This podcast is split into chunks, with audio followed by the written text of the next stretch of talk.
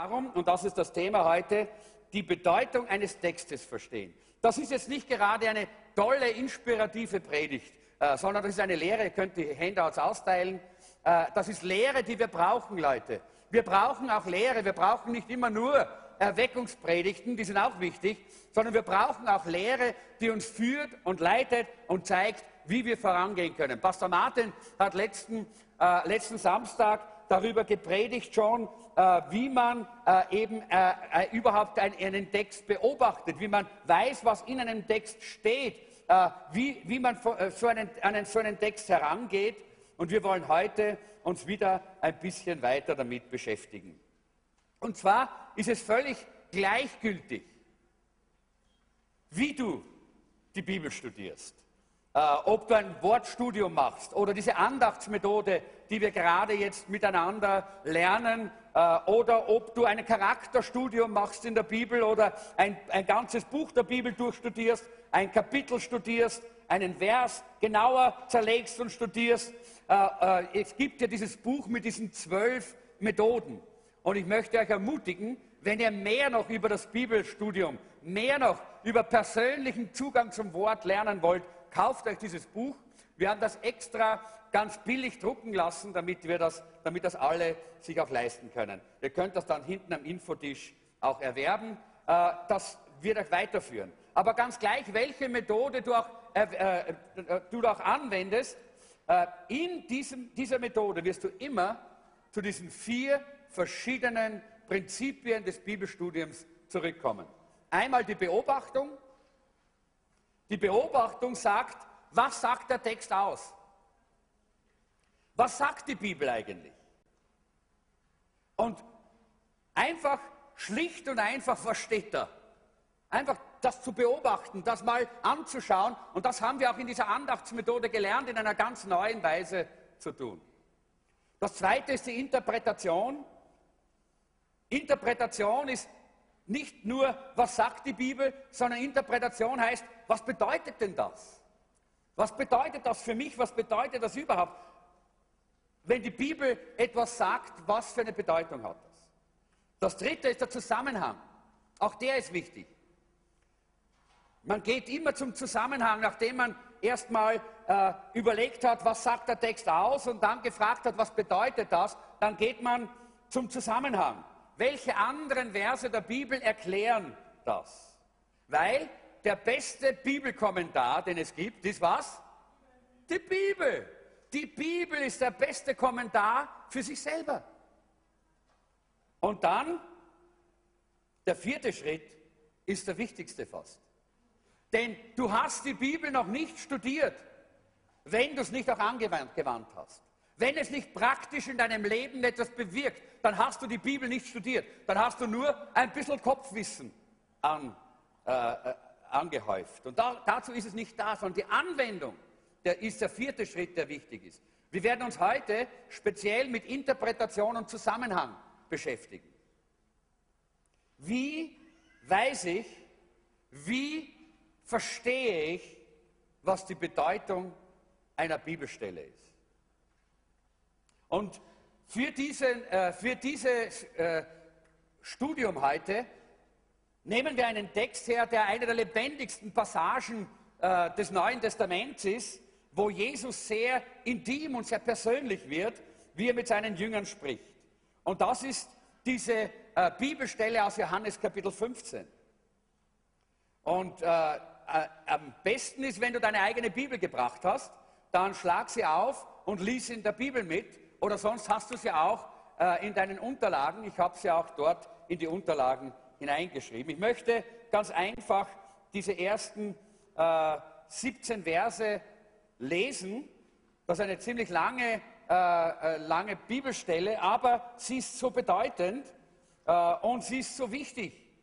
Und wisst ihr, äh, es, vielleicht habt ihr das schon mal gehört, dass irgendein Christ oder irgendjemand einmal, äh, irgendjemand einmal gesagt hat, naja, äh, als Christen müssen wir ja nur treu sein. Hauptsache, du bist treu. Alles andere ist nicht wichtig. Und das ist falsch. Die Bibel sagt ja, Gott will, dass wir treu sind. Aber es geht auch einen Schritt weiter. Gott will, dass wir treu sind und dass wir fruchtbar sind, dass wir Frucht bringen. Das sind beides Dinge, die Gott von unserem Leben erwartet. Nicht nur Treue allein, sondern auch Fruchtbarkeit in unserem Leben. Weil Gott hat in unser Leben investiert, oder? Er hat uns geschaffen, er hat uns errettet, er hat seinen Heiligen Geist in uns hineingegossen und er hat das Wort Gottes in uns hineingelegt. Und er möchte, dass daraus Frucht entsteht in unserem Leben. Er erwartet Frucht. Das sagt die Bibel sehr klar und sehr deutlich. Also es ist nicht wahr, dass Gott nur das eine verlangt, nur die Treue. Gott verlangt Treue und Fruchtbarkeit in unserem Leben. Und jetzt wollen wir diese Stelle aus Johannes 15 lesen und ich lese sie aus der Übersetzung, äh, das ist die, äh, die Neues Leben Bibel, äh, die ich da hier auch in eure Unterlagen hineingeschrieben habe. Da heißt es, ich bin der wahre Weinstock und mein Vater ist der Weingärtner. Er schneidet jede Rebe ab, die keine Frucht bringt und beschneidet auch die Reben, die bereits Früchte tragen, damit sie noch mehr Frucht bringen. Ihr seid schon durch die Botschaft, die ich euch gegeben habe, beschnitten. Bleibt in mir und ich werde in euch bleiben. Denn eine Rebe kann keine Frucht tragen, wenn sie vom Weinstock abgetrennt wird. Und auch ihr könnt nicht, wenn ihr von mir getrennt seid, Frucht hervorbringen. Ich bin der Weinstock, ihr seid die Reben. Wer in mir bleibt und ich in ihm, wird viel Frucht bringen. Denn getrennt von mir könnt ihr nichts tun. Wer nicht in mir bleibt, wird fortgeworfen wie eine nutzlose Rebe und verdorrt. Solche Reben werden auf einen Haufen geworfen und verbrannt. Doch wenn ihr mit mir verbunden bleibt und meine Worte in euch bleiben, könnt ihr bitten, um was ihr wollt, und es wird euch gewährt werden. Darin wird mein Vater verherrlicht, dass ihr viel Frucht hervorbringt und meine Jünger werdet. Ich habe euch genauso geliebt, wie der Vater mich geliebt hat. Bleibt in meiner Liebe. Wenn ihr mir gehorcht, bleibt ihr in meiner Liebe genauso, wie ich meinem Vater gehorche und in seiner Liebe bleibe. Ich sage euch das, damit meine Freude euch erfüllt. Ja, eure Freude soll vollkommen sein. Ich gebiete euch, einander genauso zu lieben, wie ich euch liebe. Die größte Liebe beweist der, der sein Leben für die Freunde hingibt. Ihr seid meine Freunde, wenn ihr tut, was ich euch auftrage. Ich nenne euch nicht mehr Diener, weil ein Herr seine Diener nicht ins Vertrauen zieht. Ihr seid jetzt meine Freunde.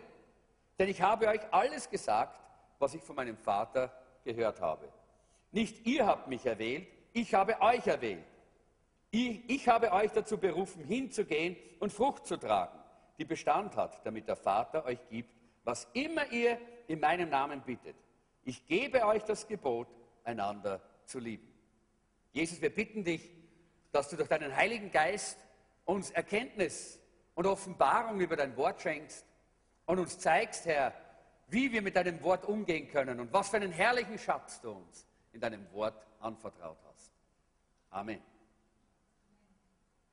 Natürlich ist in diesen Versen viel zu viel Botschaft drin, als dass ich jetzt anfangen könnte, diese, diese Verse zu predigen. Weil dann würden wir eine lange, lange, lange Predigt hier hören und lang, eine lange Versammlung haben. Ich möchte mich darauf konzentrieren, auf dieses eine Konzept, das Konzept der Frucht. Frucht bringen, Frucht ist das, worum es eigentlich hier in dieser Stelle immer wieder geht. Ich habe diese, äh, dieses Wort Frucht überall dort, wo es vorkommt, groß, äh, äh mit Großbuchstaben geschrieben äh, in euren Unterlagen und auch unterstrichen, damit ihr seht, wie oftmals Jesus genau diesen Begriff hier verwendet. Und ich möchte, dass wir heute hier sehen, wie man eine Bibelstelle falsch auslegen und interpretieren kann. Denn diese Bibelstelle ist eine von den am meisten missinterpretierten und falsch ausgelegten Bibelstellen des Neuen Testamentes. Wenn du die Regeln der Interpretation missachtest, dann wirst du immer in die Irre gehen mit deiner Auffassung von Gottes Wort. Vielleicht hast du mal gehört von irgendjemandem, der gesagt hat, naja, das ist deine Interpretation.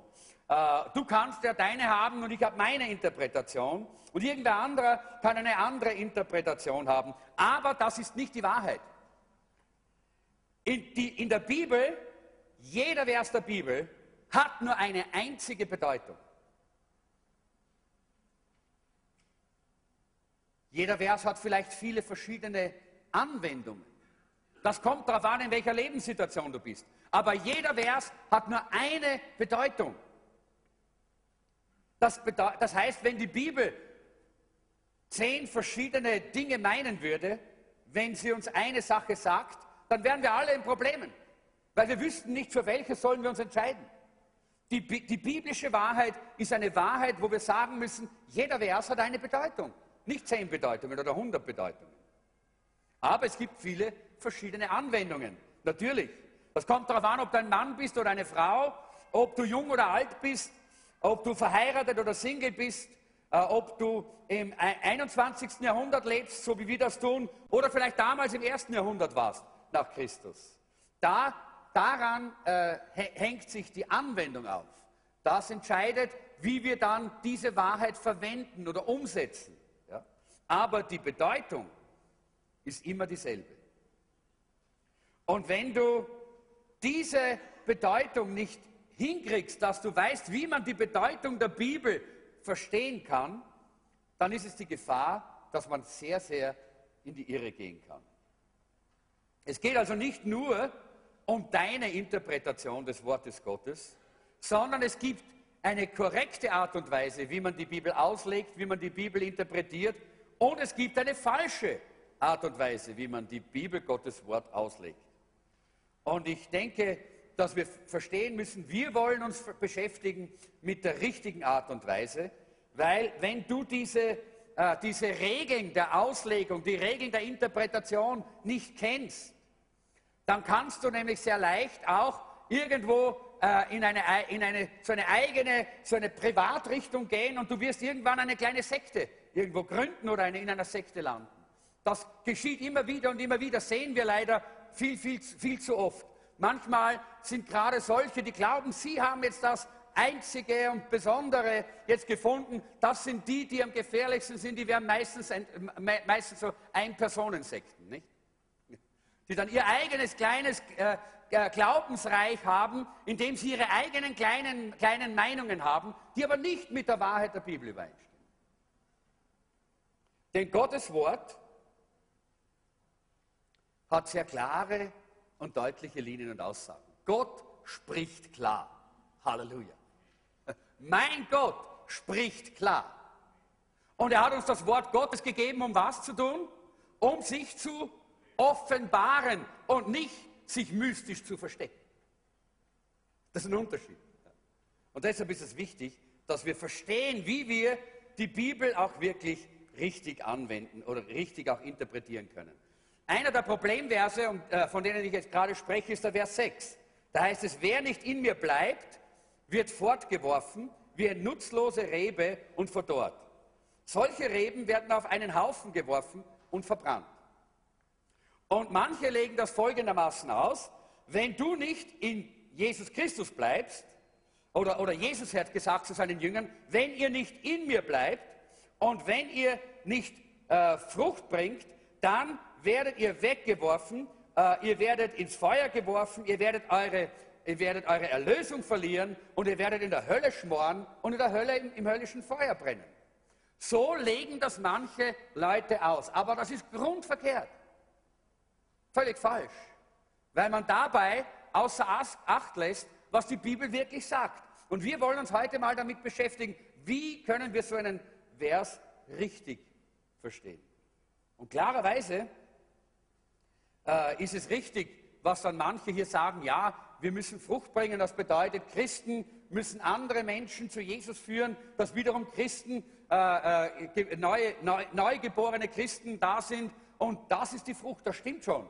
Jawohl, Christen bringen Christen hervor, genauso wie äh, auf Tomatenpflanzen äh, Tomaten wachsen und auf einem Apfelbaum Äpfel wachsen, so wachsen unter Christen auch Christen heran. Das heißt, wir können Menschen für Jesus gewinnen und sie zu Jüngern machen.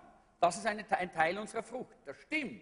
Aber diese andere Schlussfolgerung, dass das bedeutet, oh ihr Jünger, wenn ihr das nicht tut, dann werdet ihr in der Hölle schmoren, das ist eine falsche Auslegung, eine falsche Interpretation. Und jetzt wollen wir uns einmal damit beschäftigen und ich hoffe, dass ihr jetzt ein bisschen aufmerksam geworden seid, äh, wie wichtig es ist, dass wir lernen, die Bibel richtig zu interpretieren.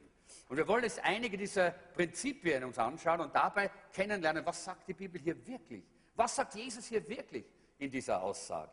Erstens, man berücksichtigt den historischen, also den geschichtlichen Kontext, also Zusammenhang. Das ist eine wichtige Regel, wenn wir die Bibel interpretieren.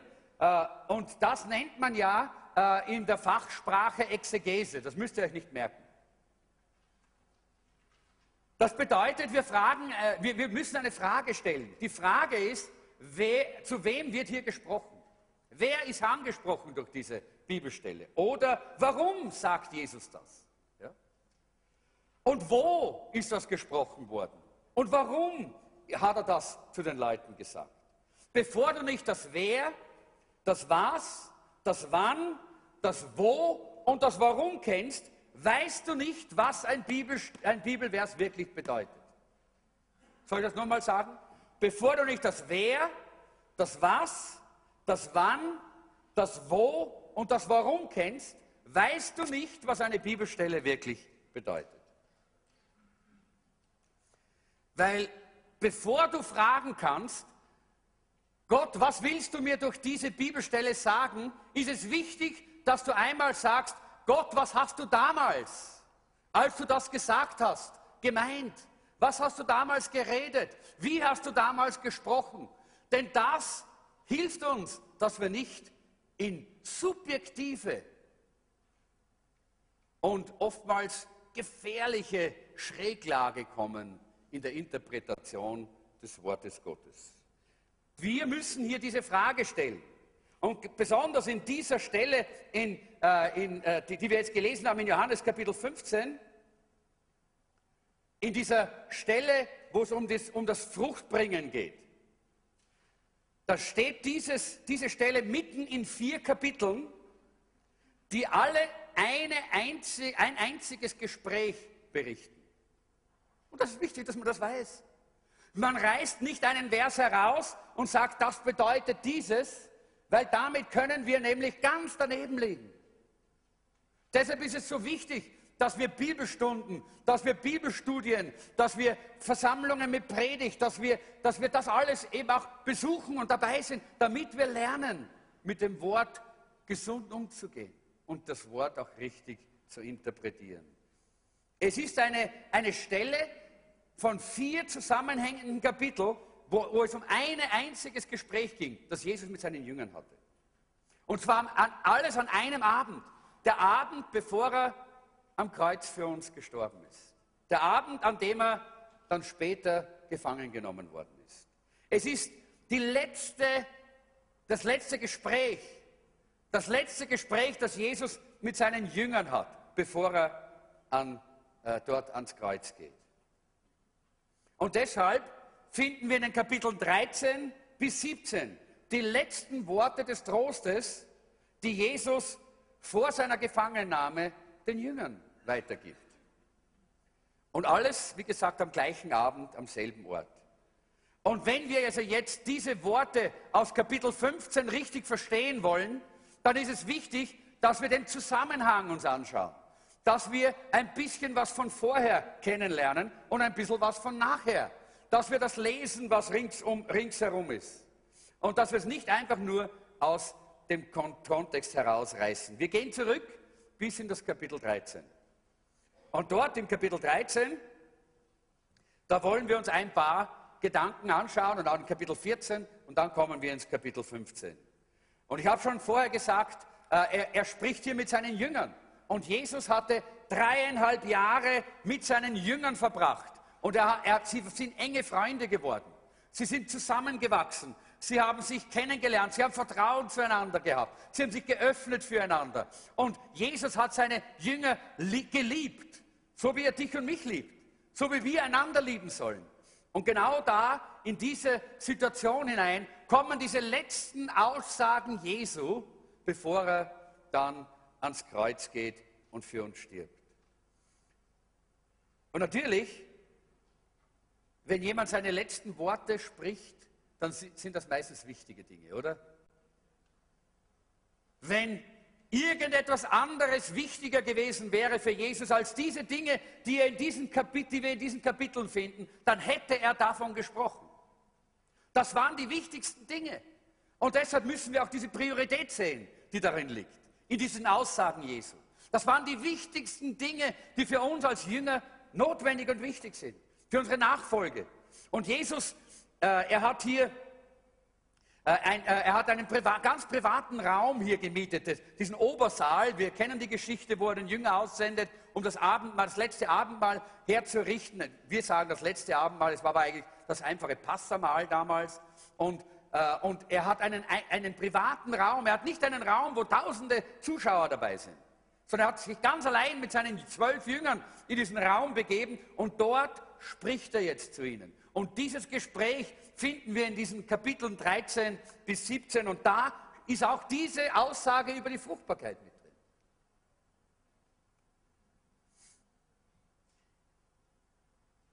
Und es heißt hier in Johannes 13, 1 bis 5, vor dem Passafest wusste Jesus, dass für ihn die Zeit gekommen war, diese Welt zu verlassen und zu seinem Vater zurückzukehren.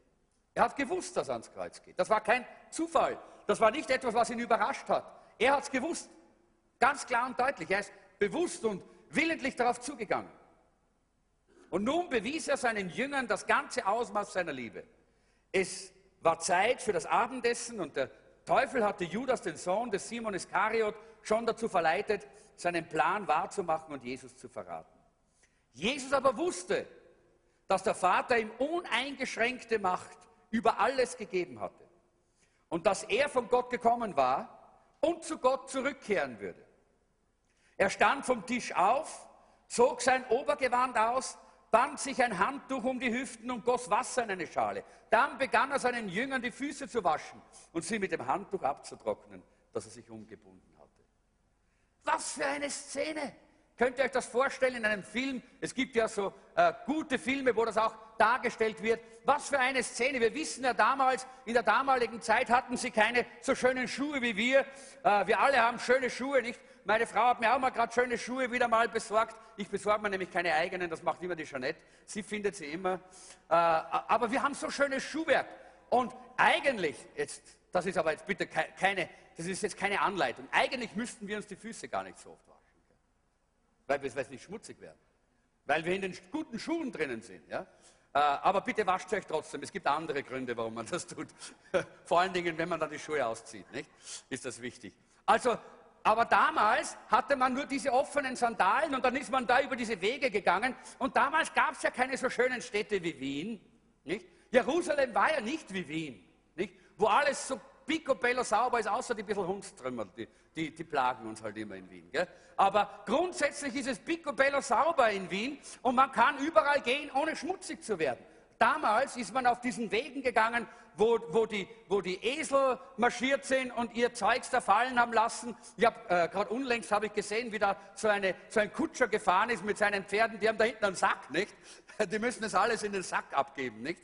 Äh, und, äh, aber das war damals alles, das war alles auf der Straße. Und die sind da mit den Füßen durchgelatscht, ja? Einfach durchgelatscht. Na, stell dir vor, was zwischen den Zehen da alles gehängt ist, nicht?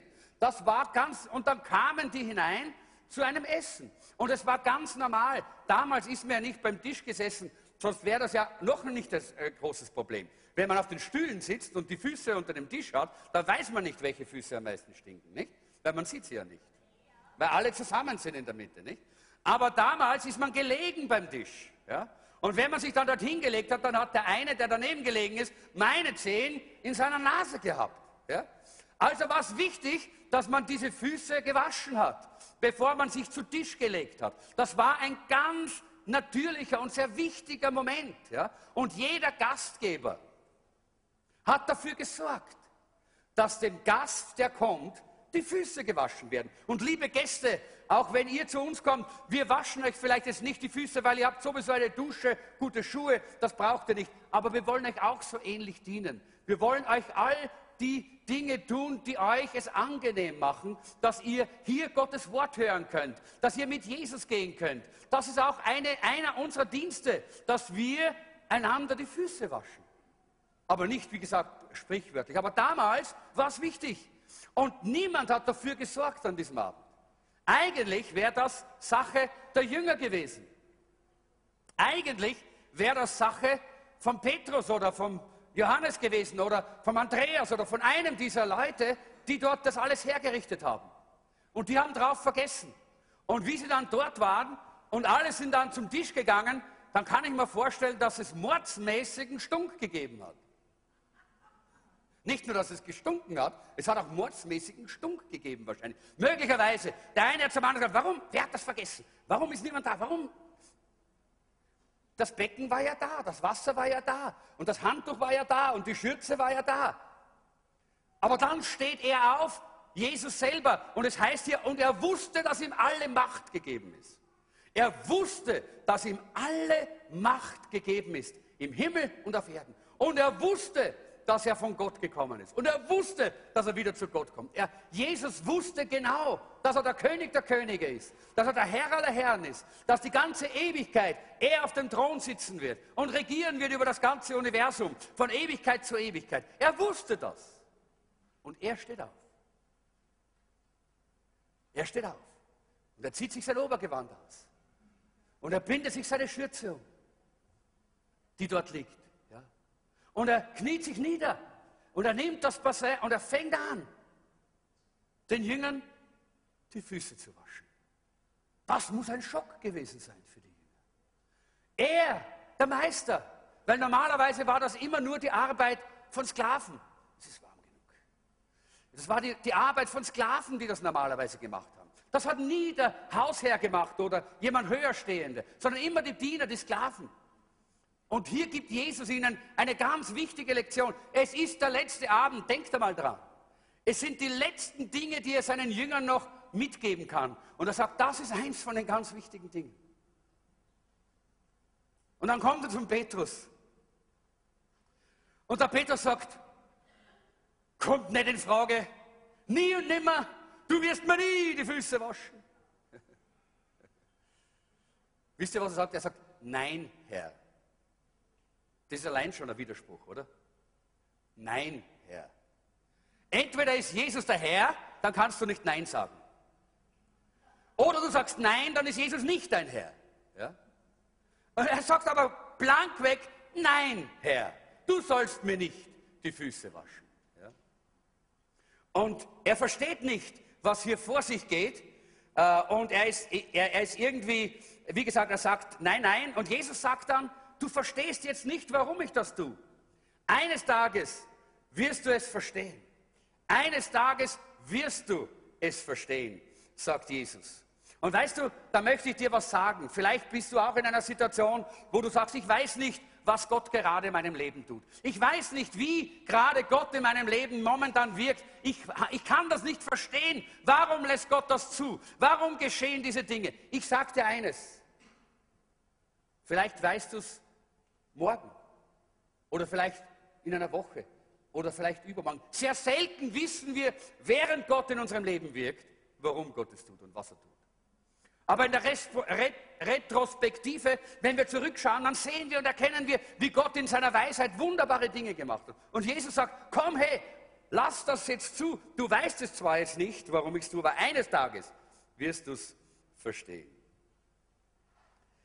Und wie gesagt, er sagt, der, äh, der, der protestierende Petrus, er ändert sofort alles. Er sagt dann, Jesus sagt, okay, wenn ich dich nicht wasche, dann gehörst du nicht zu mir. Und dann Super, das ist typisch Petrus. Ja. Erst sagt er, nein, Herr, nie. Ja. Und kaum äh, versteht er, da geht es um wirklich was, das ist was Wichtiges, sagt der Herr, wenn, dann waschen wir auch Hände und Kopf und nicht nur die Füße. Das ist typisch. Ja. Äh, das ist doch klasse. Entweder schwarz oder weiß, das war typisch Petrus. Kann mich sehr gut identifizieren mit ihm. Äh, entweder alles oder nichts. Ja. Entweder alles oder nichts. Das war so sein Stil. Und er hat gesagt, hey, dann nehmen wir auch gleich eine ganze, ganze Dusche bitte. Ja? Gleich von oben bis unten, wenn schon. Ja?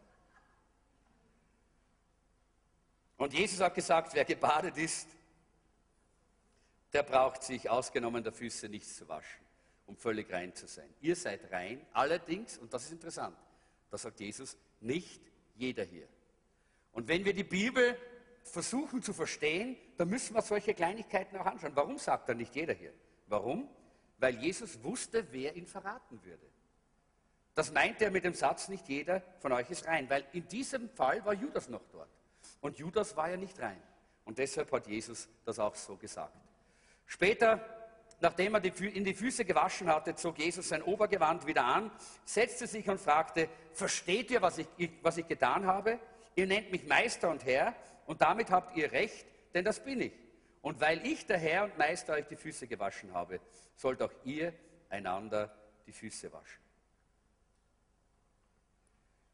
Das größte Hindernis in deinem Leben, dass du anderen Menschen nicht dienen kannst, das ist deine Unsicherheit. Das ist, weil du nicht weißt, wer du selber bist. Wir haben einmal eine Serie gehabt über deine Identität in Christus. Könnt ihr euch erinnern? Wenn jemand da ist, der noch immer sagt, ich weiß nicht ganz genau, was ich für eine Identität habe vor Gott, dann hol dir diese Serie vom Mediendienst. Hol dir das. Und, und, und, oder, oder geh ins Internet, dort ist sicherlich auch als Audio drin und hör dir das mal an. Es ist so wichtig, denn wir können nur dann den anderen wirklich dienen und sie lieben, wenn wir wissen, wer wir sind. Und ich bin so dankbar, dass Jesus uns gezeigt hat, auch in dieser Woche, so klar gezeigt hat, wer wir sind. Und deshalb können wir auch einander dienen. Und das hat Jesus auch hier gemeint. Er hat gewusst, das war die erste Lektion, die er hier gegeben hat in diesem, an diesem Abend. Und er hat gewusst, dass es eine ganz schlimme Situation kommen wird. Nämlich, wenn er sterben wird, werden die Jünger wirklich, äh, sie werden innerlich zerstört sein, sie werden äh, verwirrt sein, sie werden, sie werden in Depression fallen, sie werden alles Mögliche wird passieren in dem Augenblick. Und deshalb hat er ihnen hier ein Beispiel gegeben, um ihnen zu zeigen, wie wichtig es ist, dass sie zusammenbleiben, dass sie miteinander eine Gemeinschaft sind, dass sie, dass sie sich gegenseitig lieben und dienen und miteinander hier vorangehen. Und im Rest des Kapitels 13, da sehen wir, wie Jesus ganz stark unterstreicht, dass wir einander lieben müssen. Immer wieder und immer wieder sagt er, dass wir einander lieben müssen. Denn er sagt, es wird schwierige Zeiten geben. Und wie wichtig ist es dann, einander zu lieben. Und dann kommen wir ins Kapitel 14. Und im Kapitel 14, da gibt uns Jesus eine ganze Reihe von Verheißungen. Und ich möchte nur ganz kurz die anschneiden und ihr könnt euch die aufschreiben oder auch nicht, das ist, äh, oder merken. Zum Beispiel in den ersten elf Versen sagt er, macht euch keine Sorge oder sorget nichts, denn ich gehe in den Himmel und ich werde dort eine Wohnung für euch bereiten. Halleluja. Ist das wunderbar? Ich werde eine Wohnung für euch bereiten. Darum sorgt euch nichts. Er gibt Verheißung und Verheißung und sagt, ihr müsst euch keine Sorgen machen. Ich sorge schon für euch, auch wenn ich nicht mehr körperlich da bin. Verse 12 bis 14 sagt er, und übrigens, ihr braucht euch keine Sorgen zu machen, denn ihr könnt immer im Gebet mit mir reden. Ihr könnt immer zu mir kommen im Gebet. Was für eine Verheißung, oder? Du kannst immer zu Jesus kommen, dem König der Könige. Du kannst immer mit ihm reden. Er ist immer für dich da. Was für herrliche Verheißung.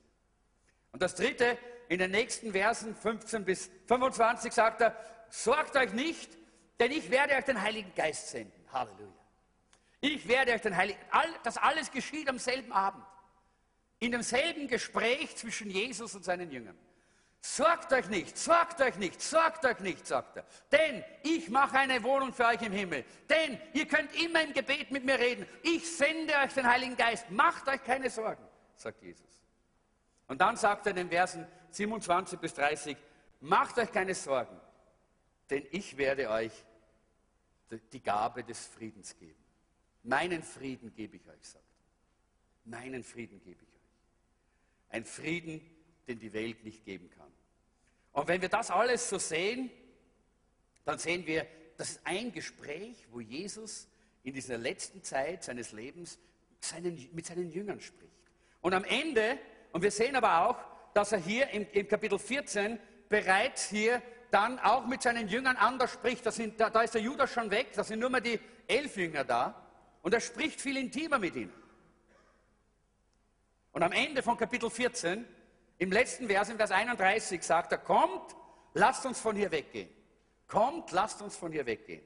Also Jesus und seine Jünger, die elf, die noch bei ihm sind, verlassen diesen Obersaal und gehen durch Jerusalem und hinaus von Jerusalem. Und jeder, wer war schon mal in Jerusalem? Ha, die anderen, ihr müsst mit dabei sein bei der Israelreise. Unbedingt. Ich sage, das ist so ein Erlebnis, in Jerusalem zu sein.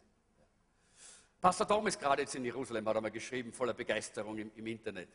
Äh, also, Jerusalem ist, ein, ist, ist, eine Reise wert, wirklich. Und äh, Jerusalem liegt auf einem Hügel. Und so, Jesus geht mit seinen Jüngern dort heraus und er geht hinunter von diesem äh, Hügel in, in, das, in das, äh, das Kidron-Tal und dann auf der anderen Seite hinauf dorthin, wo der Garten Gethsemane liegt, um dort zu beten. Und während er dort mit seinen Jüngern unterwegs ist, geht er mit ihnen gemeinsam durch die Weinberge, die dort überall an den Hängen angelegt waren. Und er geht mit ihnen durch die Weinberge und jetzt kommen wir genau dort zu Kapitel 15. Während er durch die Weinberge mit ihnen geht, gibt ihnen Jesus eine Anschauungslektion. Er spricht vom Weinstock, er spricht von den Reben und er spricht von der Fruchtbarkeit. Und das ist alles am selben Abend. Das ist alles im selben Zusammenhang, in einem Gespräch zwischen Jesus und seinen Jüngern. Und während er dort geht und diese, äh, eben diese, diesen Anschauungsunterricht gibt, spricht er eben auch von diesem Fruchtbringen, wenn, er, wenn wir in ihm bleiben. Und er, er, er, er geht wahrscheinlich dort und äh, wenn wir jetzt eben diese Stelle so, so anschauen, dann sehen wir, wie er die Weinstöcke vor sich sieht. Und er sieht die Reben, die am Weinstock angewachsen sind. Und er sieht vielleicht andere Reben, die am Boden liegen, die abgeschnitten oder abgebrochen sind. Und er gibt ihnen eine klare und gute Anschauungslektion. Er sagt, niemand, keine Rebe kann Frucht bringen, wenn sie nicht im Weinstock ist. Und so sagt er, auch ihr könnt ohne mich keine Frucht bringen, wenn ihr von mir getrennt seid, gibt es keine Frucht in eurem Leben. Und dann kommt Vers 11. Und das müssen wir uns auch unbedingt vor Augen führen, wenn wir diese Bibelstelle in Vers 6 richtig verstehen wollen. Und er sagt hier, ich sage euch das. Und er meint hier das ganze Gespräch, das gelaufen ist vom, von den, vom Waschen der Füße, voneinander lieben, voneinander dienen, äh, von all den Verheißungen, sorget nichts und sorget nichts und sorget nichts, bis hin zu dieser Fruchtbarkeit. Er sagt, ich sage euch all dies, damit meine Freude euch erfüllt und eure Freude so vollkommen sein soll. Warum sagt er das? Weil er sie ermutigen möchte.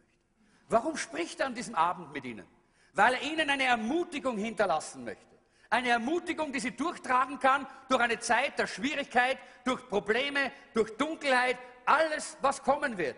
Und er will ihnen Ermutigung hinterlassen. Wenn wir diesen Zusammenhang jetzt sehen, und jetzt wisst ihr, warum wir vorher gesagt haben, wir müssen den historischen, äh, den historischen Kontext, den Zusammenhang immer mit berücksichtigen. Wenn wir diesen Zusammenhang berücksichtigen, dann können wir ja eigentlich diese äh, Stelle nicht so auslegen. Was wäre das für eine Ermutigung, wenn er gesagt hätte zu seinen Jüngern, Leute, ich sage euch eines, äh, wenn ihr nicht Frucht bringt, dann werdet ihr eure Erlösung verlieren und ihr werdet in der Hölle schmoren. Super Ermutigung.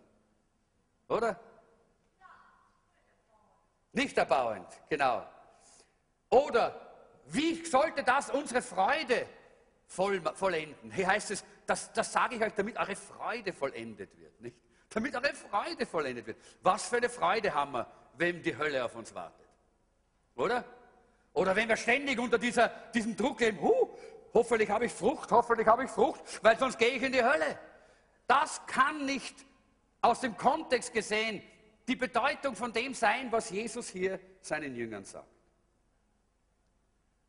Er wollte sie nicht entmutigen, sondern ermutigen. Er wollte, dass ihre Freude vollkommen wird. Und deshalb müssen wir jetzt schauen, wie können wir jetzt das Ganze verstehen? Haben wir den, den Zusammenhang angeschaut, aber wie können wir verstehen, was das alles bedeutet? Da gibt es das zweite Prinzip äh, der Interpretation und das heißt, man muss die Schlüsselworte definieren. Man muss die Schlüsselworte definieren. Äh, man muss, wenn man die Bibel liest, muss man sicher sein, dass man auch die Worte versteht, die man liest. Ich weiß nicht, ob es euch gegangen, so gegangen Wer von euch hat schon einmal mit seinem Ehepartner oder mit seinem Freund, Schulfreund oder, äh, oder, oder Freund, äh, Kollegen schon einmal einen Streit oder Disput oder Diskussion gehabt, wo ihr beide ein Wort verwendet habt, aber beide was anderes gemeint habt? Bitte, wer hat das schon mal erlebt? Okay, gut. Alle, die ich aufgezeigt habe, haben jetzt gelogen wahrscheinlich. Weil es gibt es nicht. Jeder hat das schon erlebt. Dass wir mit anderen reden und wir, wir, wir meinen, wir verstehen, was der sagt. Und eigentlich verstehen wir es nicht. Ich habe das sehr oft mit der Jeanette. Jahrelang haben wir, haben wir uns gestritten, weil wir einfach die Worte nicht verstand, anders verstanden haben. Weil Jeanette hat ein Wort verwendet, das sie anders äh, interpretiert hat, als ich es gemeint habe und verstanden habe. Und so sind wir dann manchmal in den Clinch gekommen. Und das haben wir lernen müssen. Gott sei Dank, Gott sei Dank sind wir jetzt schon so lang verheiratet, dass wir jetzt schon ungefähr wissen, was der andere meint. Und immer noch gibt es manchmal Missverständnisse. Deshalb müssen wir lernen, deshalb, weil wir ein Wort lesen hier. Und wenn wir Feuer lesen, dann heißt das nicht schlicht einfach die Hölle. Wenn wir Feuer in der Bibel lesen, hat das nicht immer diesen Zusammenhang. Und deshalb ist es wichtig, dass wir die Dinge verstehen. Worte haben verschiedene Bedeutungen. Worte haben verschiedene Bedeutungen. Nicht Bibelstellen, sondern Worte. Zum Beispiel das Wort teuer, oder? Das Wort teuer kann sein edel. Oh, das ist ein edles Metall, teures Metall. Ja? Oder geschätzt. Das ist mir ein teurer Mensch. Der ist so geschätzt und lieb. Ja? Oder hochwertig. Das ist ein hochwertiges Produkt. Dann sagen wir auch teuer. Oder verschwenderisch. Ja? Das ist eine teure Sache, äh, sich das zu, zu leisten. Das ist verschwenderisch. Oder unbezahlbar. Teuer kann auch unbezahlbar heißen. Oder ein Wort, das uns Ältere vor einigen Jahren fürchterlich geschockt hat, wenn die Jugend das immer wieder verwendet, das ist geil. Ja? Uh, das ist geil. Ja?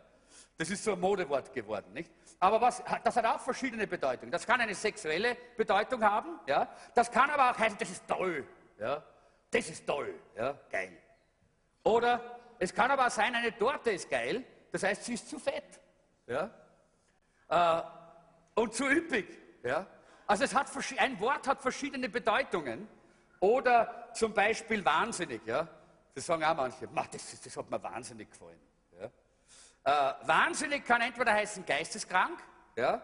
oder ungewöhnlich oder blöd. Ja? Bist wahnsinnig, ja? bist blöd. Ja? Oder zum Beispiel riesig. Oh, das ist ein wahnsinnige, eine wahnsinnig große Veranstaltung. Ja? Das ist eine riesige. Hoffentlich wird der Marsch für Jesus so wahnsinnig groß. Oder aufgeweckt. Das hat mich heute in der Früh besonders, äh, weil ich ein bisschen müde war, hat mich dieses Wort angesprochen. Das, ich habe so Worte gesucht. Ja? haben gedacht, aufgeweckt. Ja? Aufgeweckt kann heißen klug. Ja? Oder hellwach, was viele Jugendliche in der Früh nicht sind. Oder geweckt. Ja? Jemand ist geweckt worden, aufgeweckt, ja? Oder ausgeschlafen, kann es auch heißen. Ja? Oder es kann auch sein fröhlich, ja? der ist aufgeweckt. Schau mal, der ist wirklich ein aufgeweckter Typ, oder? So wie der Freddy. Nicht immer aufgeweckt. Ich habe noch nie äh, mit einem bösen Gesicht gesehen. Ja? Das kann man auch, so kann man es auch sehen, oder? Immer, so viele verschiedene Bedeutungen. Ja? Oder attraktiv oder lebhaft. Ja, oder jetzt müsste ich noch was, ein, ein Wort nehmen, das weiß ich nicht. Heute dürfen wir es noch sagen, schlank. Ja, wir haben 40 Tage gefastet, nicht? Schlank, ja, das ist auch so ein Wort, auch mehrere Bedeutungen hat, nicht? Das kann schmal sein, es kann aber sein, eine, eine, eine, eine, schlanke Kost ist eine leichte Kost, ja, zum Beispiel, nicht? Oder spärliche Kost kann es auch sein. Also verschiedene Bedeutungen. Oder zum Beispiel Schläger. Ja? Was ist ein Schläger? Ein Schläger kann ein Raufbold sein oder ein Sportgerät. Ja? Tennisschläger zum Beispiel, Golfschläger. Naja, gut, ich habe, ganz, ich habe noch eine ganze andere Latte von solchen Begriffen. Wichtig ist, dass wir verstehen, wir müssen, wenn wir einen Vers der Bibel anschauen, uns immer äh, klar machen, was die Worte bedeuten. Das ist nämlich sehr wichtig, weil sie nicht automatisch das bedeuten, was wir hineininterpretieren. Äh, in äh, Johannes 15 wird das Wort Liebe neunmal erwähnt und das Wort Frucht auch neunmal. Und ich denke, äh, die meisten von uns wissen, was Liebe bedeutet, da brauche ich jetzt nicht viel drüber sagen. Aber was ist Frucht? Das wissen wir nicht genau, nicht? Was ist Frucht und wie können wir Frucht äh, aus, äh, auslegen äh, oder, oder verstehen? Ja, wie können wir Frucht verstehen? Äh, das Wort Frucht oder fruchtbar kommt 45 Mal im Neuen Testament vor. und hat mindestens zehn verschiedene Bedeutungen. Und ich kann es jetzt nicht alle lesen. Ich sage euch langsam die Bibelstellen, äh, dass ihr es selber nachlesen könnt. Matthäus 3, Vers 8. Matthäus 3, Vers 8. Da geht es um den vierfach, vierfachen Ackerboden. Da geht es um die Frucht der Buße, ja, die dort gezeigt wird. Matthäus 26, 29. Ja, da spricht Jesus vom Gewächs des, des Weinstocks. Da geht es um, um, die Frucht des Weinstocks, um den Abendmahlswein ja, eigentlich. Matthäus 26, äh, 28 oder 29. Römer 7, Vers 5. Da geht es um den sündigen Lebensstil, die Frucht des Fleisches. Ja. Römer Kapitel 7, Vers 5. Oder Galater 5, Vers 22, die Frucht des Geistes. Ja. Die neuen göttlichen Charaktereigenschaften. Oder Epheser Kapitel 5, die Frucht des Lebens ist lauter Güte und Gerechtigkeit und Wahrheit die Auswirkungen unseres Lebens. Ich kann euch das alles dann mal zukommen lassen, wenn, wenn euch noch mehr. Aber es gibt noch andere Stellen, ich könnte die auch noch lesen, wo wir sehen, dass Frucht nicht immer dasselbe bedeutet ja, als Wort, sondern andere, äh, andere Schwerpunkte hat. Und die Frage ist, was bedeutet Frucht in diesem Zusammenhang, wo Jesus es verwendet, wo er dort zu seinen Jüngern spricht. Und das bringt uns jetzt zur zum dritten äh, äh, Regel oder Prinzip der Interpretation. Das heißt, man muss unklare Verse mit klaren Versen interpretieren. Das heißt, wir müssen schauen, was sagt die Bibel an anderen Stellen über diese Sache. Wie können wir das besser verstehen, wenn wir die Bibel miteinander äh, vergleichen und wenn wir das zusammen studieren. Und deshalb in Johannes 15, Vers 4 haben wir gelesen, bleibt in mir und ich werde in euch bleiben, sagt hier Jesus. Und damit sagt er, das Bleiben das in, in ihm bleiben ist eine Voraussetzung für Fruchtbarkeit in unserem Leben. Und deshalb gibt es einige Dinge, die wir herausfinden. Wenn er sagt, eine Rebe, die, äh, die abgetrennt ist, kann keine Frucht mehr bringen. Also schreiben wir uns auf, was schreiben wir uns auf? Und wir sollen immer unseren Blog dabei haben, wenn wir so ein Studium machen.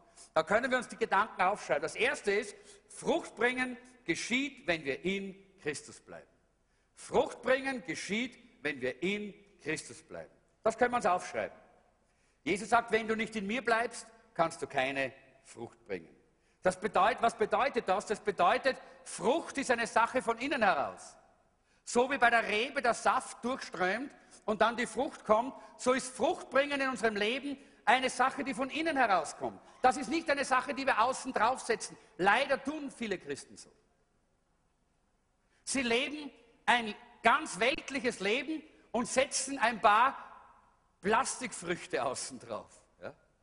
Sie haben keine tiefe Beziehung mit Jesus, sie sind nicht verbunden im Weinstock und sie, sie, sie versuchen irgendwas wie Frucht außen drauf zu hängen durch Benehmen, indem sie sich christlich benehmen.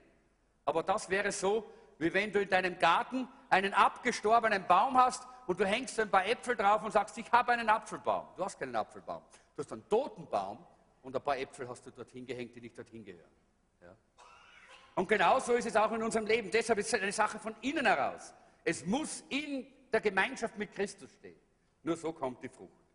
In Vers 8 sagt er, darin wird mein Vater verherrlicht, dass ihr viel Frucht bringt.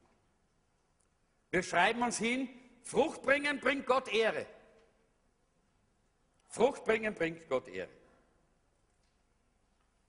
Da braucht man nichts dazu sagen. Auch ein Gärtner freut sich, wenn sein Baum voller Früchte ist, oder? Und bekommt Ehre. Was sagt man, schau, was der für einen tollen Baum hat, wie der den pflegt, dass er solche Früchte hat. Und dann, drittens, im Vers 11 heißt es, ich sage euch das, damit meine Freude euch erfüllt.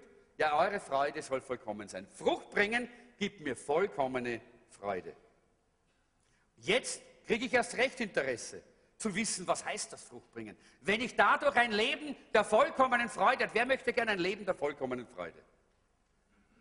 Gut, super, einige wollen traurig bleiben, gut. Aber das respektiert Gott auch, ja. Aber Gott möchte, dass wir vollkommene Freude haben. Leute, ein Leben voller Begeisterung, voller Freude, das ist, was Gott uns eigentlich äh, vorgeplant hat. Aber damit, dafür brauchen wir Frucht, Frucht, ist, Frucht in unserem Leben, so wie Jesus davon spricht. Jetzt möchte ich erst recht wissen, was heißt das Frucht bringen, damit ich so ein Leben in dieser Freude leben kann. Und damit kommen wir zum vierten Prinzip. Suche die naheliegendsten, einleuchtendste und plausibelste Erklärung oder Bedeutung. Und das ist genau das Gegenteil von dem, was manche Leute suchen, wenn sie die Bibel anschauen und studieren. Sie wollen immer so diese tiefen Bedeutungen sehen. Nicht? Und die verborgenen Bedeutungen der Bibel herausholen. Und sie wollen diese geheimnisvollen Dinge aus der Bibel herausholen. Und immer wenn du nach Geheimnissen in der Bibel suchst und nach verborgenen, mysteriösen Dingen, dann missverstehst du die Bibel und gehst an der Wahrheit vorbei. Weil die Bibel ist nicht voller Geheimnisse. Soll ich es nochmal sagen? Die Bibel ist nicht voller Geheimnisse. Wisst ihr warum?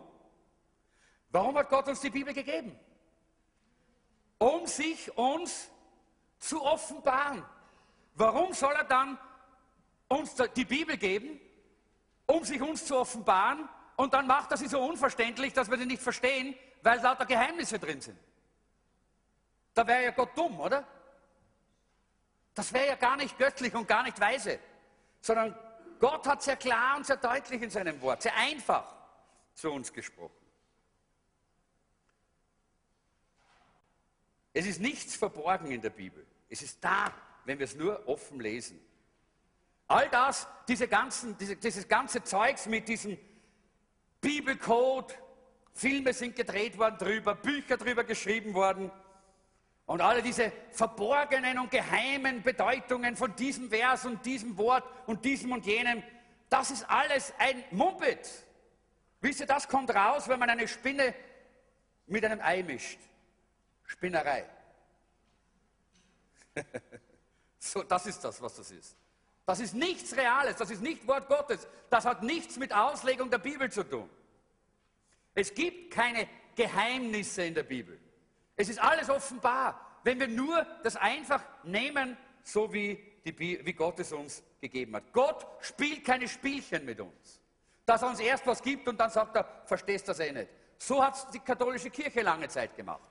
Ich kann mich noch gut erinnern, wie wir vor einigen Jahren wollten wir äh, so eine Aktion machen, die hat geheißen, äh, die hat gehe äh, was, was war das, die, die äh, auch so eine, so eine Bibelaktion mit, mit Neuen Testamenten. Und wir wollten damals äh, in ganz Klosterneuburg wollten wir an jeden Haushalt ein neues Testament schenken. Und wir wollten das aber damals in Zusammenarbeit mit dem katholischen Bibelwerk machen.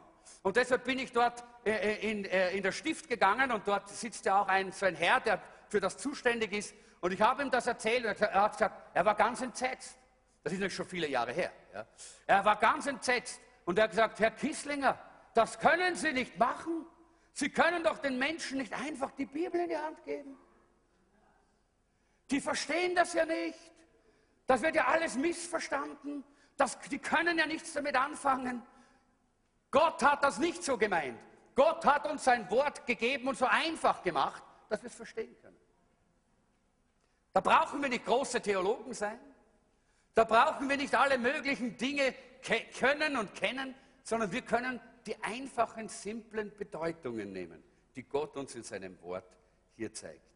Immer lieber, und es sagt, es schreibt er das jetzt ins Stammbuch, lieber Bruder, liebe Schwester, lieber Freund, ich habe jetzt in meinen 40 Jahren, fast 40 Jahren vollzeitlichen Dienst, so viele private Irrlehrer äh, kennengelernt. Leute, die für sich selber so ihr eigenes äh, in ihrer eigenen Art und Weise das Wort so ausgelegt haben, wie sie es gerne wollten oder wie sie es verstanden haben, weil das ein bisschen auch interessant war, aber nicht den Regeln der Interpretation, die wir heute gesehen haben, gefolgt sind. Und dann haben sie irgendwelche komischen, irgendwelche außergewöhnlichen Dinge plötzlich gefunden in der Bibel, die nur sie gefunden haben. Aber ich sage dir eines, wenn du etwas findest, was eine, eine verborgene Bedeutung ist, etwas, was noch nie jemand anderer gesehen hat, dann kann ich dir ganz einfach sagen, du bist am Holzweg. Du bist im Irrtum. Warum? Weil Gott hat dieses Wort schon viele, viele Jahrzehnte, Jahrhunderte gegeben. Und wir sind nicht die Ersten, die die Bibel lesen. Und wenn da etwas drinnen ist, ja, was Gott geredet hat, dann haben das schon hunderte Jahre lang die Gotteskinder und die Christen auch gesehen und gelesen und gefunden. Und wenn du was findest, was noch nie jemand anderer gefunden hat, dann muss das für dich ein Warnzeichen sein. Hoppla, ich bin auf dem Holzweg. Das kann nicht so sein. Denn Gott hat das nicht in sein Wort hineingegeben. Das ist dann eben dieses Steckenpferdreiten von einigen, die dann einfach Dinge so selber so ein bisschen herausholen und ein bisschen verdrehen, dass es ganz, äh, ganz besonders wird, äh, damit sie sich ganz besonders vorkommen. Und deshalb immer dann, wenn du so in die Richtung gehst, dann kommst du in Schwierigkeiten. Und manche sind weggegangen und sind heute nicht mehr auf dem Weg mit Jesus. Es gab, es gab vor 30 Jahren circa, da gab es eine ganze Reihe von Büchern, äh, die haben damals, das war in Englisch, ich kann mich erinnern, da gab es so einige so Offenbarungsbücher und da gab es ein Buch und in diesem Buch hat man jeden englischen Buchstaben im englischen Alphabet eine, eine, eine, Ziffern, eine, eine, eine, Ziffer, eine Zahl gegeben. Ja.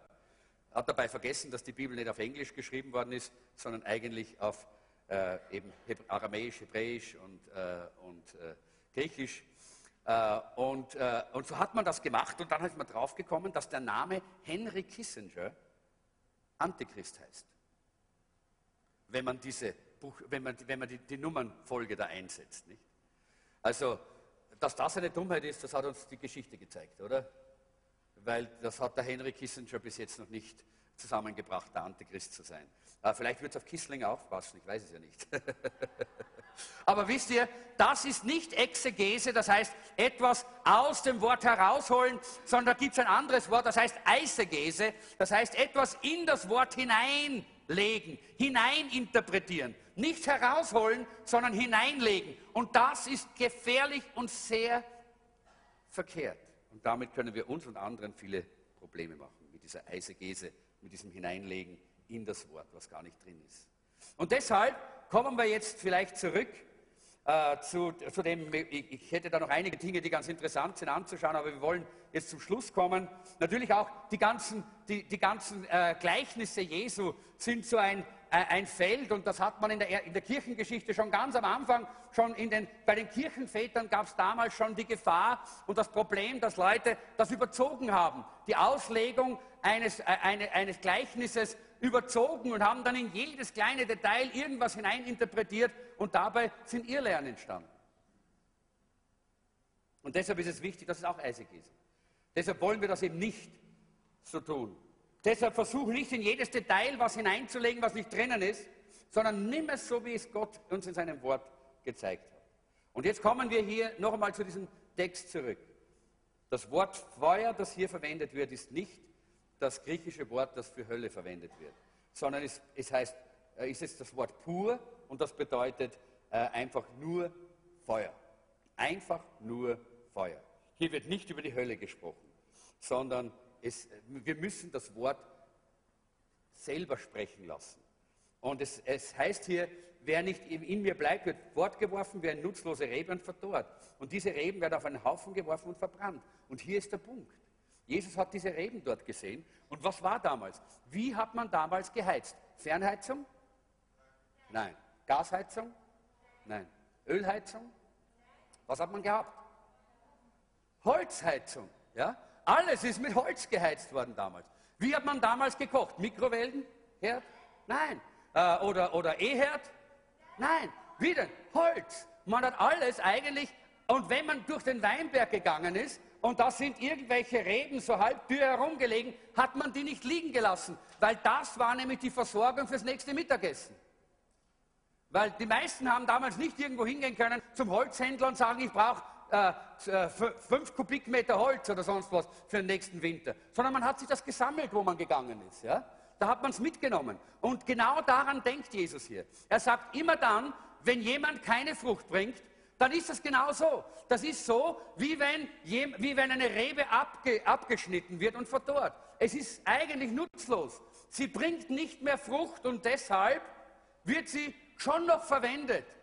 Gott wirft dich deshalb nicht in die Hölle. Er verwendet dich schon noch. Aber Mittagessen kochen. Ja? Ist ein Unterschied. Frucht bringen und andere hier äh, zu ernähren oder, naja, du wirst halt gerade verbrannt, damit das nächste, äh, dein Leben wird dafür eingesetzt, dass gerade anderen gerade auch irgendwie geholfen wird. Aber das Ziel, dass du Frucht bringst und Jesus Christus widerspiegelst, wird nicht erreicht, wenn du nicht Frucht bringst. Das ist, was Jesus hier sagen möchte. So schlicht und einfach. Da geht es nicht um die große Drohung der Hölle, sondern ganz schlicht und einfach um, die, um wenn wir Frucht bringen, dann haben, sind wir im Willen Gottes. Gott will, dass wir fruchtbar sind. Lasst den Text für sich selber sprechen hier. Und dann sehen wir hier auch, dass Jesus dann auch über Gebetserhörung spricht. Er sagt hier, was immer ihr, was immer, wenn, wenn, wenn meine Worte in euch bleiben, könnt ihr bitten, was ihr wollt, im Vers 7. Und es wird euch gewährt werden. Und wir sehen hier, in Christus bleiben produziert Gebetserhörung.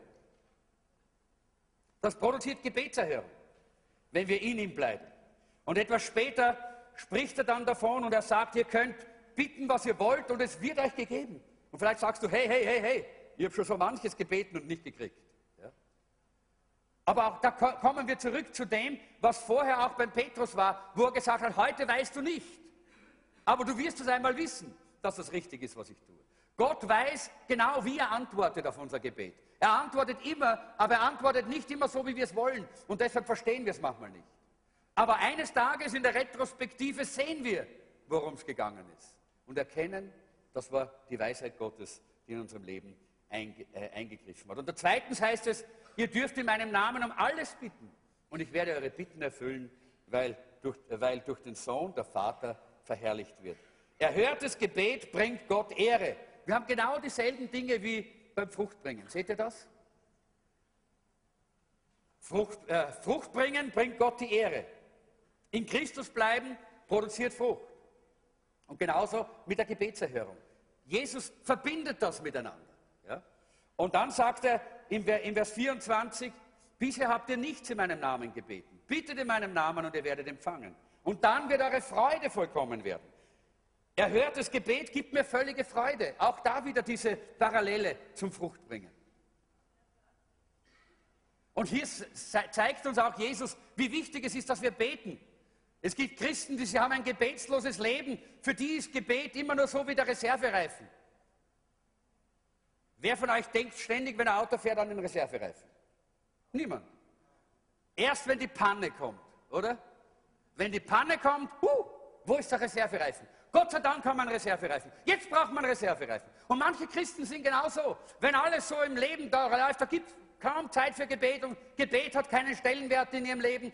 Äh, aber wenn dann die, die, Probleme kommen und dann, oh, Gott sei Dank können wir beten und jetzt wollen wir beten und lass uns beten, ja, plötzlich wird Gebet ein Thema. Aber Gott will nicht, dass das Gebet unser Reservereifen ist, sondern dass es unsere Beziehung zu Gott prägt. Dass es Gemeinschaft mit Gott bedeutet. Deshalb hat Jesus auch das hier so gesagt, wie wichtig das ist. Die völlige Freude bekommen wir nur, wenn wir ein lebendiges Gebetsleben haben. In ihm, in Christus, in der Gemeinschaft mit ihm. Seht ihr hier, haben wir diese Verbindung. Und Jesus sagt nicht, ihr habt mich erwählt, sondern ich habe euch erwählt und dazu berufen, hinzugehen und Frucht zu bringen, die Bestand hat. Halleluja. Das heißt, ich trage Frucht durch Bitten im Gebet. Wenn wir dieses, diese Gemeinschaft mit Jesus haben, wenn wir dieses, äh, diese, dies, diese Gebetszeiten haben, und wir haben das gesehen in dieser Woche, Leute, das ist eigentlich nichts anderes als eine Auslegung unserer letzten Woche. Jeder, der dabei war, hat das erlebt. Gott hat geantwortet. Er hat uns Frucht gegeben in unserem Leben. Wir haben gemerkt, wie unser Leben verändert worden ist, wie Gott uns Freude geschenkt hat, wie Gott uns begeistert hat, wie Gott uns Leidenschaft gegeben hat. All diese wunderbaren Dinge, weil wir gebetet haben. Gebet ist wie ein Passwort. Ein Passwort zu einer ungeheuren Größe von Verheißungen und Dingen, die Gott uns gibt und zur Frucht. Gebet ist das Passwort zur Frucht in deinem Leben. Und dann wirst du die Frucht des Geistes bringen. Das sind diese, äh, die, die Charaktereigenschaften Jesu. Und dann wirst du Frucht deiner Lippen haben. Das bedeutet, du wirst ein Zeugnis geben, das andere Menschen segnet. Und dann wirst du Frucht deines Lebens haben. Und Menschen werden durch dich gerettet werden und ins Reich Gottes kommen, wenn du ein Leben im Gebet hast. Das heißt, in Christus bedeutet Gemeinschaft im Gebet. In einer tiefen, innigen Beziehung und im Gespräch. Das bedeutet es. Und das ist eigentlich jetzt hier der Sinn dieser Stelle. Wenn du nicht betest, dann tust du Gott kein, äh, nichts Böses. Du tust nur dir selber was Böses. Wenn du nicht betest, dann verletzt du Gott nicht, du verletzt nur dich selber. Und deshalb sagt er hier, es gibt nur einen Weg, Frucht zu bringen, und das ist, dass wir im Gebet sind. Und jetzt möchte ich abschließen, um zu sagen, ein, ein Bibelstudium ist kein Bibelstudium, wenn wir nicht in die Anwendung gehen.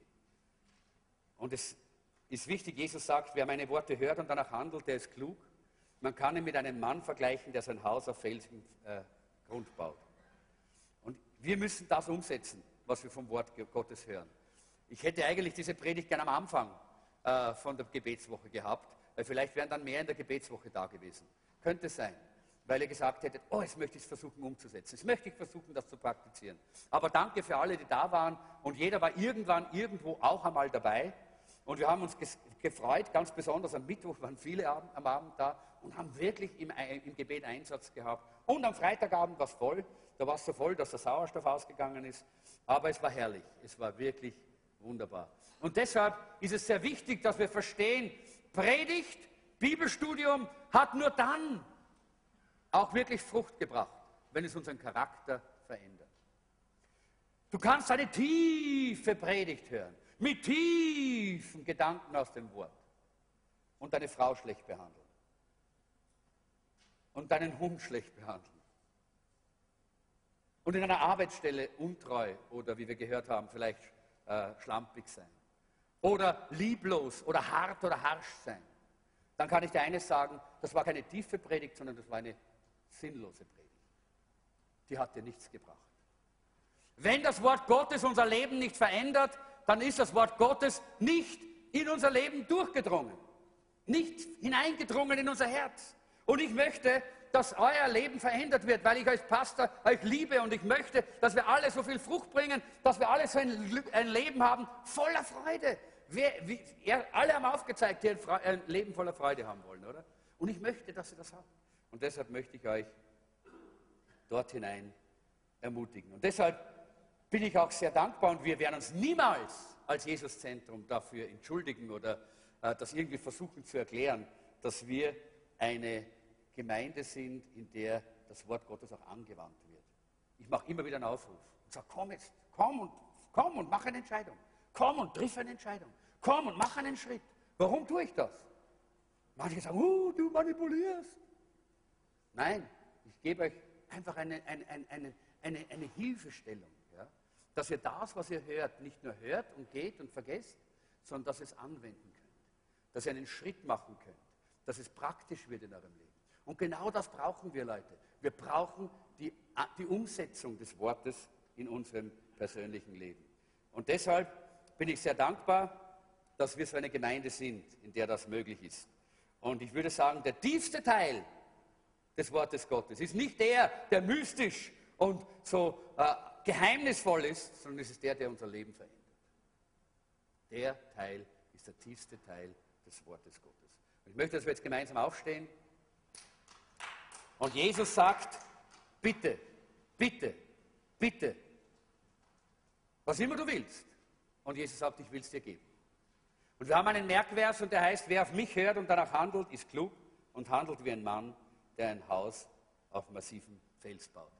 Das ist der Merkvers für euch, der steht, steht da in, in, euren Unterlagen hoffentlich drin, ja, dass ihr den auch, den könnt ihr euch anschauen und den könnt ihr wieder lernen, in euer, in euer Herz aufnehmen. Aber ich möchte euch einfach heute hier noch zum Schluss doch herausfordern. Auf welchem Gebiet musst du mehr Frucht bringen? Vielleicht ist es das Gebiet der Finanzen. Du brauchst mehr Frucht auf deinem finanziellen Gebiet. Vielleicht ist es das Gebiet der Beziehungen. Du brauchst mehr Frucht in dem Gebiet deiner Beziehung. Oder vielleicht ist es deine Ehe. du brauchst mehr Frucht in deiner Partnerschaft oder deine, äh, deine Familie, mehr Frucht in der Beziehung zu deinen Kindern. Oder vielleicht brauchst du mehr Frucht deines, deines Charakters. Und ich möchte heute, dass wir nicht die Predigt hören, wo Jesus sagt, wer in mir bleibt, und das ist eine wunderbare, herrliche Verheißung und eine wunderbare Einladung Jesu an seine Jünger am letzten Abend. Wer in mir bleibt und wer ganz in mir verwurzelt ist, der bringt Frucht und der hat ein Leben voller Freude. Ein Leben, das überströmt von Freude. Leute, wenn wir das nicht haben, dann stimmt was nicht in unserem Leben. Wenn das nicht da ist, dann ist unser Leben nicht ein biblisches Christenleben, sondern irgendeine andere Form, aber nicht das biblische Christenleben. Weil Jesus sagt das im Augenblick seines Todes. Er weiß, dass er an diesem Abend noch gefoltert wird, dass er an diesem Abend noch geschlagen wird und er sagt diese Worte. Weil das ist die Realität des Reiches Gottes. Ein Leben voller Freude. Ein Leben, wo die Freude vollkommen ist. Halleluja. Und ich möchte gern, dass wir das bekommen. Und du weißt, wo der Geist Gottes jetzt gesagt hat, da brauchst du mehr Frucht. Da brauchst du mehr Frucht. Dort soll deine Frucht wachsen. Da muss deine Frucht wachsen. Und dann sagt Jesus, komm und bitte mich. Komm und bitte. Und wenn du mich bittest, dann will ich dir geben. Und ich möchte euch einladen, jetzt zu bitten. Ich möchte, dass wir gemeinsam eine Zeit nehmen, wo jeder, der das gespürt hat, er braucht hier Frucht in einem Gebiet, die er bisher nicht gebracht hat. Frucht auf einem Gebiet, wo er weiß, das hindert mich. Oder vielleicht ganz schlicht und einfach, wo du sagst, hey, ich habe das Leben dieser überströmenden Freude nicht. Dann ist es Zeit, dass du kommst und bittest und sagst, Jesus bitte, Jesus bitte.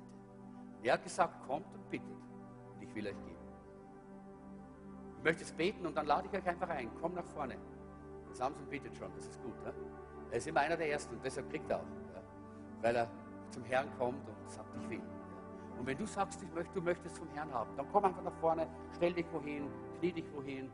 Aber bitte, mach deinen Mund auf und fang an zu beten und sag, bitte Herr, bitte Herr, gib mir Frucht auf diesem Gebiet. Gib mir Frucht auf diesem Gebiet. Herr, schenk mir dieses Leben wo die Freude vollkommen ist. Das kommt, wenn wir in ihm bleiben und Frucht bringen. Das kommt, wenn wir im Gebet mit ihm Gemeinschaft haben. Das kommt, wenn wir kommen und bitten. Dann kriegen wir dieses Leben. Ich möchte kein anderes Leben leben, Leute. Nein, kein anderes Leben. Das ist das Leben, das lebenswert ist auf dieser Welt. Und das ist das Leben, das bis in alle Ewigkeit so bleibt. Halleluja. Da spielt keine Rolle, was für äußerliche Umstände sind. Das ist das Leben, das es wert ist wirklich auch äh, zu leben und, und, und auch zu verkündigen. Das ist, was wir für die Welt haben. Wir können es der Welt verkündigen. Wir können es ihnen bringen, weil es so wertvoll ist. Halleluja. Weil es es wert ist, hinauszutragen. Halleluja. Danke, Jesus. Herr, ich danke dir. Ich danke dir für diese herrliche, wunderbare Bibelstelle, die wir heute hier angeschaut haben. Deine Verheißung an deine Jünger. Deine Einladung zu deinen Jüngern deine, dein, dein Reden mit deinen Jüngern. Herr, so hast du jetzt heute mit uns geredet. Wir sind deine Jünger. Und Herr, du siehst, genauso wie deine Jünger damals noch so unvollkommen waren und noch so, äh, so kantig und ungeschliffen und, und da war noch alles Mögliche. Aber du hast gesagt, durch dein Reden sind sie rein geworden. Ja, dein Wort wäscht uns rein. Dein Wort bringt uns in die Gemeinschaft mit dir und dort fließt das Blut von Golgatha und wäscht uns rein. Ich danke dir dafür, Herr. Und gerade jetzt bitte ich dich, Herr, dass du uns Gnade schenkst, dass wir erkennen können, wo wir, wo wir diese Frucht brauchen, wo wir mehr Frucht bringen müssen. Zu deiner Ehre, damit Gott der Vater geehrt wird, damit unsere Freude vollkommen wird. Herr, damit unser Leben dich widerspiegelt. Herr, genau so sind wir vor dich gekommen, mit diesem Verlangen. Und ich danke dir für alle, die diese Sehnsucht zum Ausdruck bringen, indem sie hier vorne sind und sagen, Jesus, ich komme und ich bitte. Ich komme und ich bitte. Ich komme und ich bitte. Der Herr sagt, wenn du kommst und wenn du bittest, dann werde ich dir geben, worum du bittest. Halleluja. Danke, Herr, dass diese Verheißung jetzt gerade hier unter uns Realität wird. Und Herr, du sagst auch, du gibst uns, damit der Vater geehrt wird und die Freude, deine Freude in uns vollkommen wird. Herr, gieß aus den Geist der Freude. Herr, gieß aus den Geist der Freude. Herr, gieß aus den Geist der Freude. Halleluja.